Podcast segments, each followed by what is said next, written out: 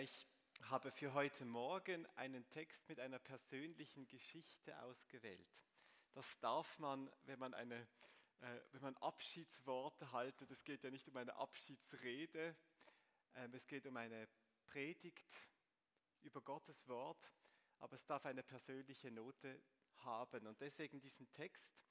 Das ist ein Text, der ist mir schon vor 25 Jahren oder länger zugesprochen worden. Ich weiß nicht mehr, wie der in mein Leben gekommen ist, dieser spezifische Text. Es war noch vor meiner Zeit, wo ich bei den Vereinigten Bibelgruppen VBG gearbeitet habe.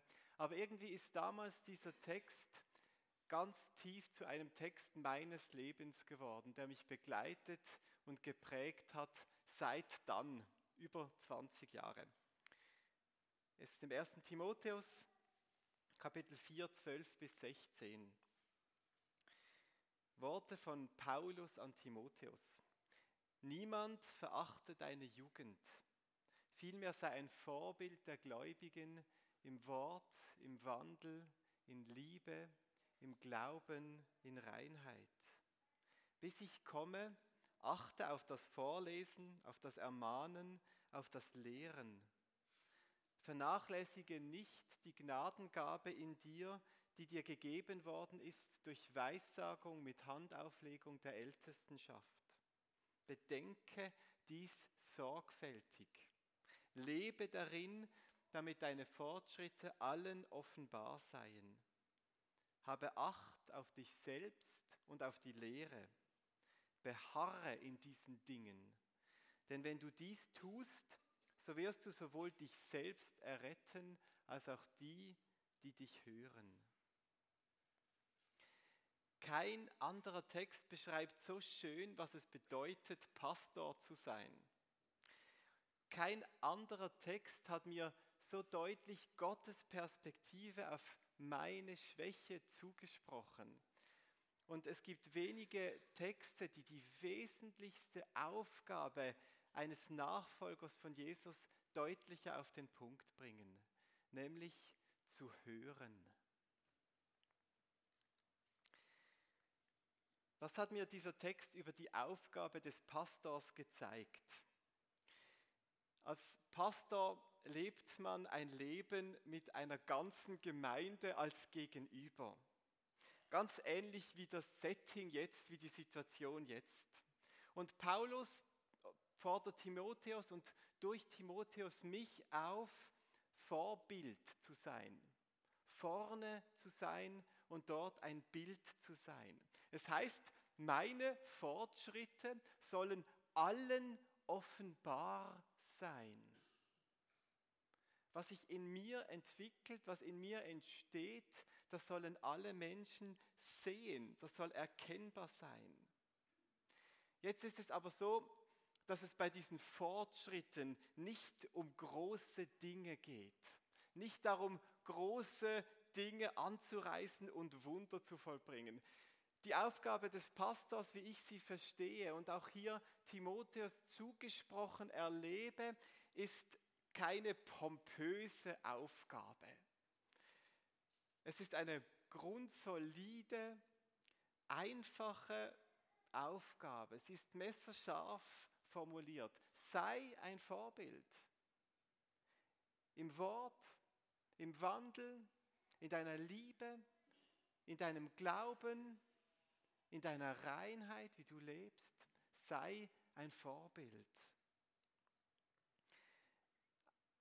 Ich bin also als Pastor in diesen letzten Jahren einerseits hier vorne oder hier oben gewesen, als Gegenüber in einer speziellen, hervorgehobenen Position, viel sichtbar, viel spürbar, beobachtet und gleichzeitig habe ich eigentlich nur die Aufgabe gehabt, ganz normal mit unserem Jesus in den normalen Fragen des Alltags unterwegs zu sein.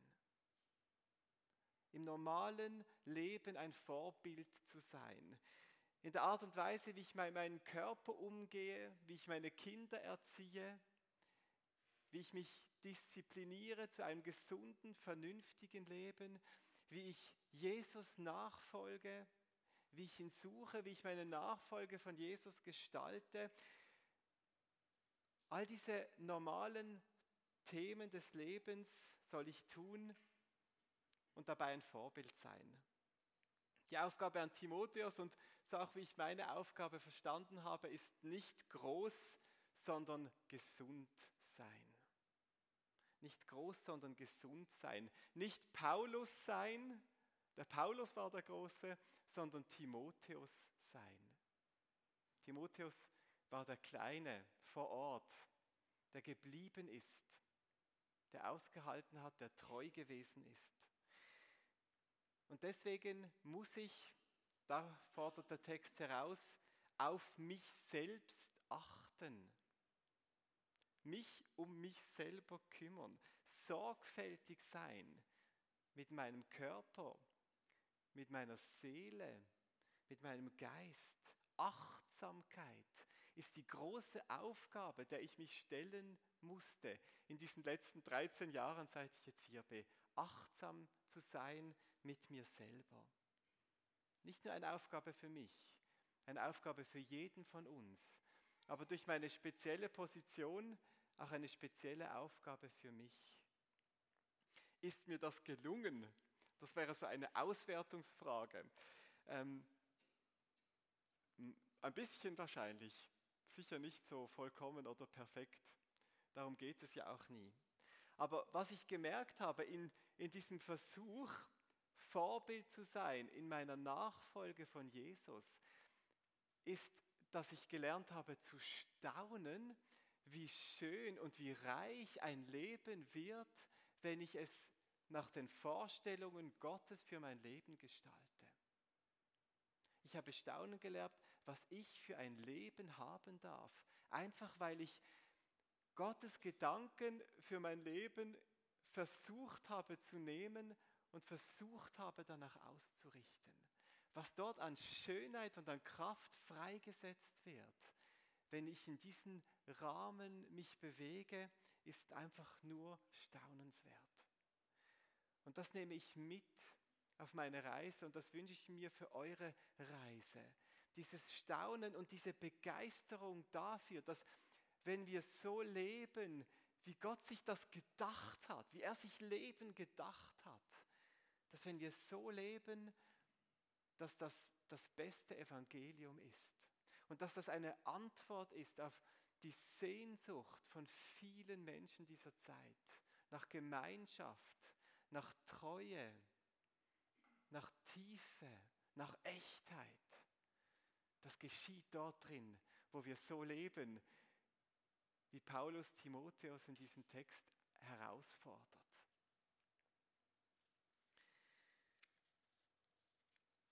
Wie ist dieser Text zu einer Antwort auf meine große Schwäche geworden? Der zweite Lehrpunkt aus diesem Text für mich.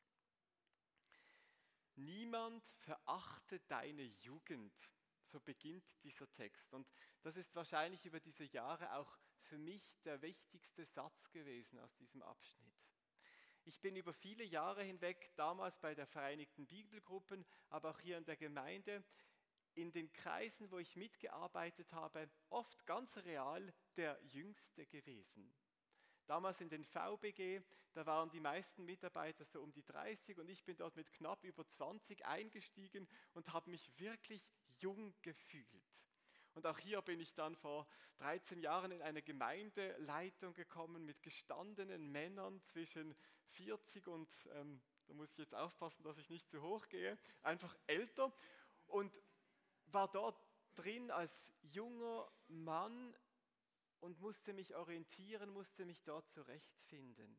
Und diese Position als Jüngster unterwegs zu sein, die hat einen Anknüpfungspunkt gegeben, dass ich an meine größte Schwäche erinnert wurde. Und meine größte Schwäche ist der Zweifel an mir selber.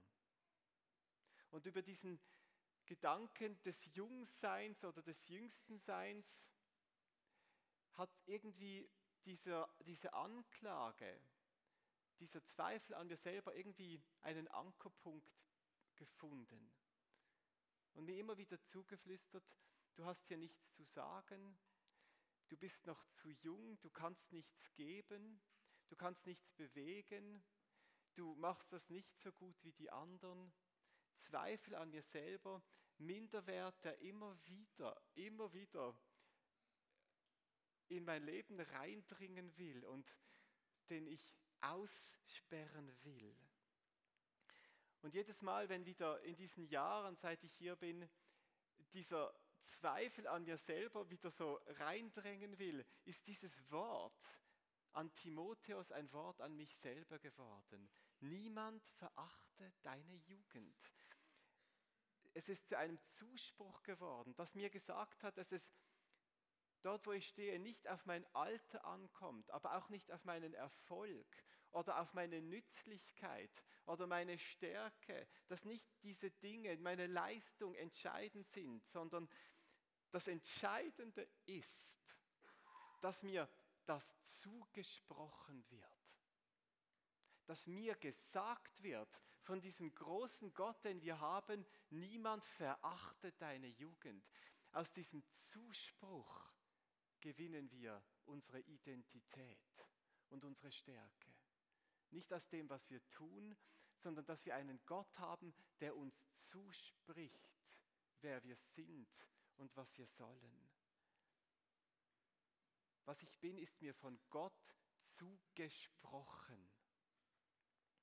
Und das ist stärkste, der stärkste Boden, auf den wir stehen können. Und wo ich sagen kann, übrigens, niemand verachtet deine Jugend. Niemand verachtet deine Jugend.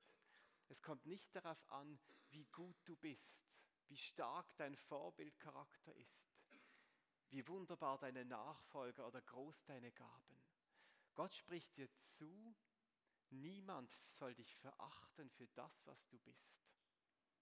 Und wenn du Verachtenswertes in deinem Leben siehst, Minderwertiges im Vergleich mit dem, was die Welt als gut definiert, Schlechtes in dir siehst, dann kommt jedes Mal dieser Zuspruch hinein, der dir sagt, auf das kommt es nicht drauf an, sondern darauf, dass Gott dir deine Würde und deine Stärke, das, was du bist, zuspricht.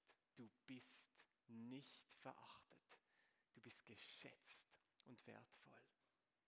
Auf diesem Fundament können wir loslegen, Wunder tun und Fehler machen.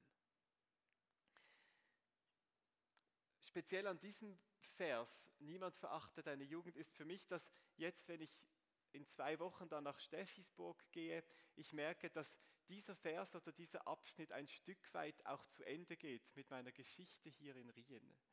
Für mich ist es das erste Mal, dass ich irgendwo hingehe und nicht mehr das Gefühl habe, dass ich als Jüngling irgendwo hingehe, sondern als gestandener Mann mit vielen grauen Haaren mittlerweile.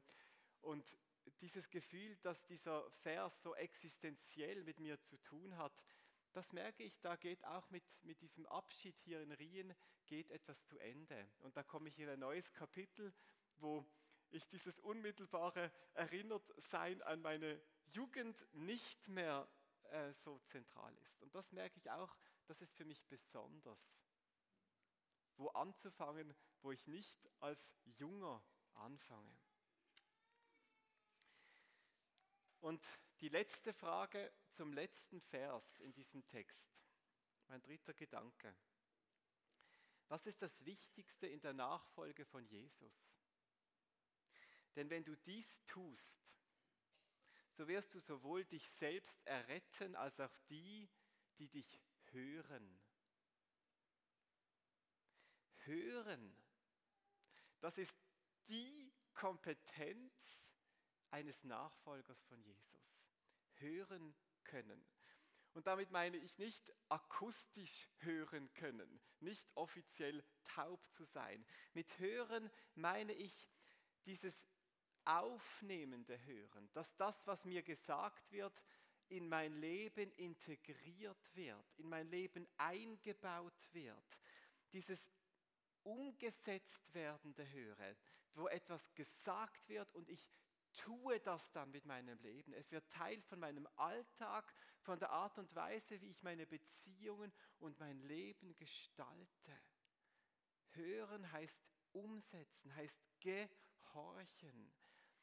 Und ich, ich glaube, wir merken gut, wenn uns jemand nicht zuhört. Wenn wir ein Gegenüber haben, das gar nicht auf unsere Worte achtet, sondern nur darauf wartet, eine Lücke zu finden, um das eigene dann zu sagen. Das eigene vielleicht entgegenzuhalten als eine Mauer gegenüber dem, das wir sagen möchten. Wie oft sagen wir unseren Kindern, hör doch zu. Und wir wissen genau, die Worte sind akustisch angekommen, aber sie sind irgendwo blockiert geblieben, vielleicht so innerhalb von einem Zentimeter innerhalb des Ohres. Es geht nicht rein, es kommt nicht an, mit unseren Worten geschieht nichts. Und umso schöner ist es, wenn wir jemandem gegenüber sitzen und wir merken, dieser Mensch, der hat uns jetzt zugehört das, was wir gesagt haben, das ist irgendwie in diesem anderen Leben angekommen.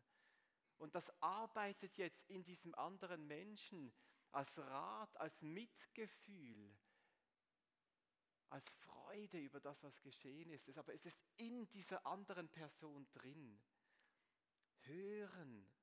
Jesus nachfolgen heißt ihm zuhören, sich seine Gedanken eigen machen.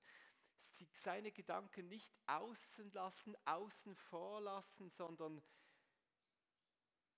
sie anzunehmen und zu den eigenen Gedanken zu machen.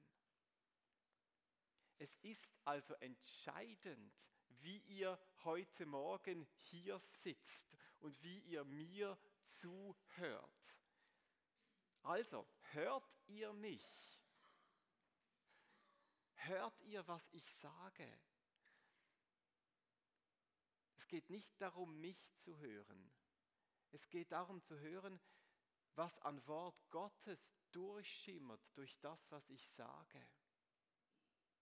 Gottes Wort hat diese Kraft, unser Leben zu verändern, uns zu prägen und uns Erfüllung zu bringen.